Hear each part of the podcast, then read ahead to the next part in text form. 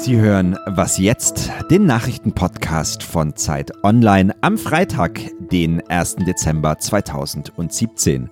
Mein Name ist Matthias Peer.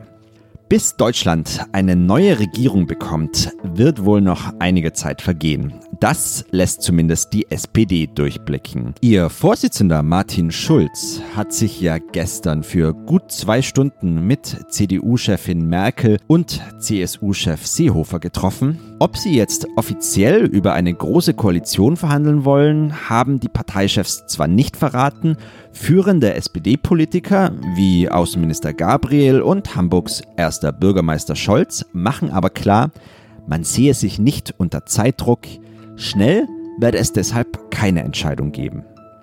Verzögerungen gibt es auch in der US-Politik, und zwar bei der Steuerreform von Donald Trump.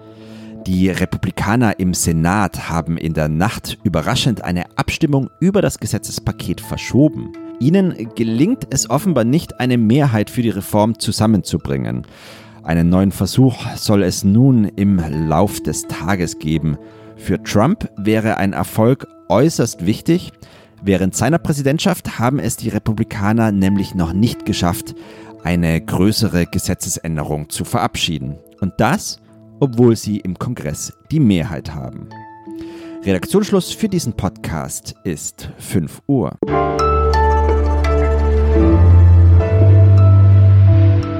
Herzlich willkommen im letzten Monat des Jahres. Mein Name ist Fabian Scheler. Ich als Sportredakteur freue mich, gleich über die nächste Fußball-WM reden zu dürfen. In Moskau werden da am Nachmittag die WM-Gruppen ausgelost. Die deutschen Chancen erörtere ich gleich, aber das ist ja irgendwie auch das Thema der AfD, deutsche Chancen, die es auch mal wieder in den Podcast geschafft hat.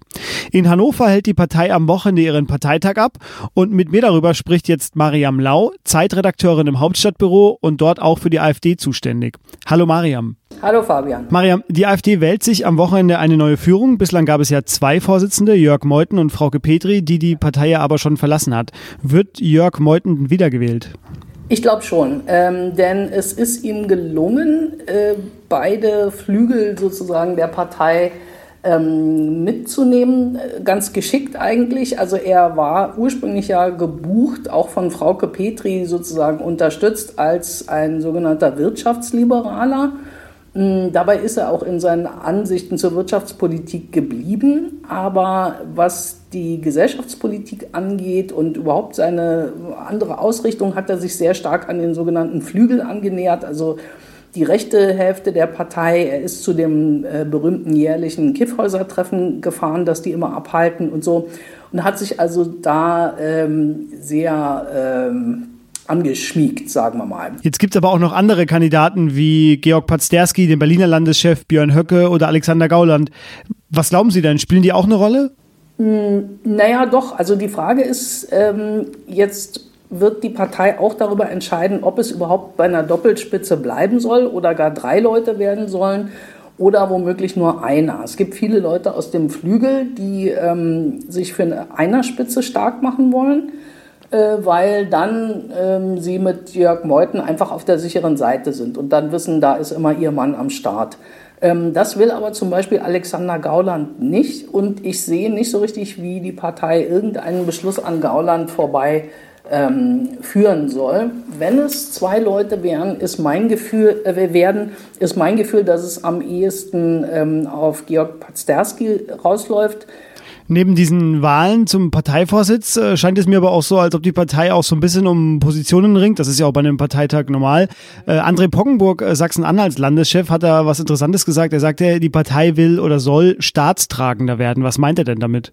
Ja, also ich glaube, da ähm, will er sich in erster Linie vorbereiten auf die Landtagswahlen im Osten, also äh, vor allem Sachsen und Thüringen wo die AfD sich ausrechnen kann, bei den nächsten ähm, Landtagswahlen sehr, sehr stark zu werden. Und ähm, das muss man einfach von der Tonalität her in der Partei schon mal vorbereiten, weil es gibt ja immer diesen Vorbehalt in der AfD gegen die Leute, die an die Fleischtöpfe streben. Und da ähm, will er schon mal so einführen, dass man mit den anderen regieren kann, ohne sich zu verbiegen. Also die AfD ist einfach sehr ähm, siegestrunken. Ähm, als Jamaika gescheitert war, hatten die schon das Gefühl, sie haben ihr wichtigstes Wahlziel, nämlich die, den Sturz von Angela Merkel, schon praktisch in der Tasche. Also die, die, man kann sich gar nicht, ähm, man kann das gar nicht hoch genug einschätzen, wie siegesgewiss die sich fühlen. Und in, diese, äh, in diesem Zusammenhang würde ich die Äußerungen einsortieren. In diese Siegesgewissheit hinein ist am Wochenende der AfD-Parteitag in Hannover. Es wird auch mehrere Gegendemos geben. Äh, Mariam, Sie werden, glaube ich, vor Ort sein? Ich werde auf jeden Fall hinfahren, ja. Vielen Dank aber erstmal für die Einschätzungen. Bis Sehr hin. gerne.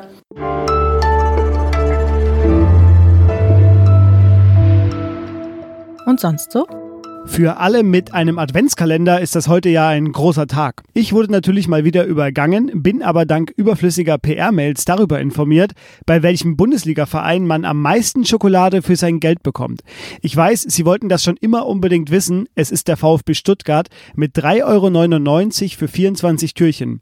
Am teuersten ist es übrigens für Anhänger von RB Leipzig 9,65 Euro. Vielleicht gibt's hier einen Red Bull dazu. Trotzdem viel Spaß beim Türenöffnen.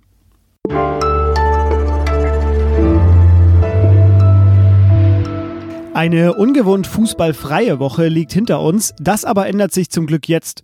Denn heute werden in Moskau die Vorrundengruppen der WM 2018 ausgelost und über deutsche Chancen und russische Gastgeber rede ich jetzt mit Oliver Fritsch, meinem Kollegen aus dem Sport. Hi Olli.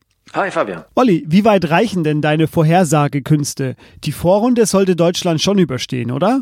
Ich denke schon. Ich denke, Viertelfinale, Halbfinale ist immer drin. Ich weiß gar nicht, ob unsere Leser und Hörer das wissen, wann Deutschland zuletzt bei einer WM nicht unter die letzten acht gekommen ist. Das war nämlich vor dem Krieg. Das war vor dem Krieg 1938. 1950 haben sie nicht teilgenommen, das kann man vielleicht noch äh, hinzurechnen, aber eine deutsche Fußballnationalmannschaft schafft es traditionell äh, äh, so ins Halbfinale mal auch mehr, mal auch weniger. Hm, selbst in Krisenzeiten wie 2002 stand Deutschland ja im WM-Finale, haben sie gegen Brasilien verloren. Deswegen ist Deutschland immer unter den Favoriten ich glaube allerdings nicht, dass die deutsche Mannschaft ihren Titel verteidigen wird. Es gibt doch Konkurrenz aus Frankreich beispielsweise, die mir spielerisch besser gefallen haben, technisch besser gefallen haben als die Deutschen. Hier beim Testspiel vor zwei Wochen. Ähm, Brasilien, Argentinien sind immer zu nennen. Italien, Holland sind zwar nicht dabei, aber es gibt auch noch andere.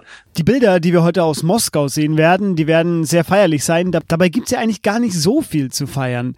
Der Chef des russischen Organisationskomitees, Vitali Mutko, soll doch tiefer in das Staatsdoping verwickelt gewesen sein, als bisher bekannt war. Und auch alle Fußballer der WM-Mannschaft von 2014 sollen gedopt gewesen sein. Das sind ja schwere Vergehen. Kann die FIFA denn den Gastgeber aussperren? Das kann sie theoretisch, praktisch wird sie das natürlich nicht. Das wäre ja politisch als Affront zu werten. Das wäre auch geschäftsschädigend und das wird sich auch der FIFA-Chef auf keinen Fall trauen, ähm, dass äh, eine Nation wie Russland ähm, groß, sportliche Großevents ähm, veranstaltet und da uns als, als Gastgeber auftritt und dabei betrügt, so wie beispielsweise bei den Olympischen Winterspielen in Sochi. Das ist ja eigentlich unerträglich. Und dass Vitali Mutko die Zeremonie leiten wird oder den Schirm hergeben wird, das ist bezeichnend. Tatsächlich gibt es ja eine E-Mail von ihm, ähm, die ihn, die seine Verwicklung zeigt. Und es gibt jetzt neue Indizien und Hinweise. Das ist sozusagen ein Oberbetrüger, Vizepremier von Putin und das ist eigentlich ein unerträglicher Gedanke. Aber Russland wird natürlich mitspielen, das ist keine Frage. Die FIFA ist das eine, aber in der kommenden Woche will das IOC, also das Internationale Olympische Komitee, auch über die Teilnahme russischer Sportler an den Olympischen Winterspielen entscheiden. Welche Signale hast du denn da vernommen? Äh, ich habe gehört, dass äh, das IOC tatsächlich ernsthaft in Erwägung zieht, die Russen als Nation auszuschließen. Das war ja bisher unter der Thomas Bach immer, ähm, äh, das wäre ja etwas Neues unter Thomas Bach, der, der hat sich ja gegenüber ähm, äh, Putin so mit, mit einer Art Appeasement-Politik äh, hervorgetan. Ähm, jetzt sind einige, bis ich glaube über 20 äh, russische Olympioniken äh, lebenslang gesperrt worden. Das zeigt eine gewisse Härte, aber das ist eine Scheinhärte. Denn tatsächlich ärgere ich mich weniger über die Athleten äh, an sich, Denn wir wissen es aus äh, eigener deutscher Geschichte, ähm, dass es, äh, dass man sich in Systemen, die autokratisch sind, die diktaturähnlich sind, kann man sich sowas schwer entziehen einem Staatsdoping. Ich schaue höher und da ist äh, der Geheimdienst äh, verwickelt in, in das Doping und wer die Biografie von Putin kennt, der weiß, dass der beim KGB groß geworden ist. Ähm, der, der Beweis ist nicht zu führen, dass er hinter dem System steckt. Aber trotzdem gibt es sowas wie Gewissheit darüber. Also, heute werden zwar die WM-Gruppen ausgelost, doch bis auf die Nachricht, dass dem deutschen Team eine relativ einfache Gruppe zufallen könnte, gibt es vor der WM wenig Positives zu berichten. Olli, du wirst in Russland sein, ich wahrscheinlich auch. Erstmal aber vielen Dank dir. Ja, ich danke. Aber erst im Sommer. Ja, genau. Wir werden, wir fliegen im Sommer dann dahin. Aber es wird ja auch eine schöne Reise.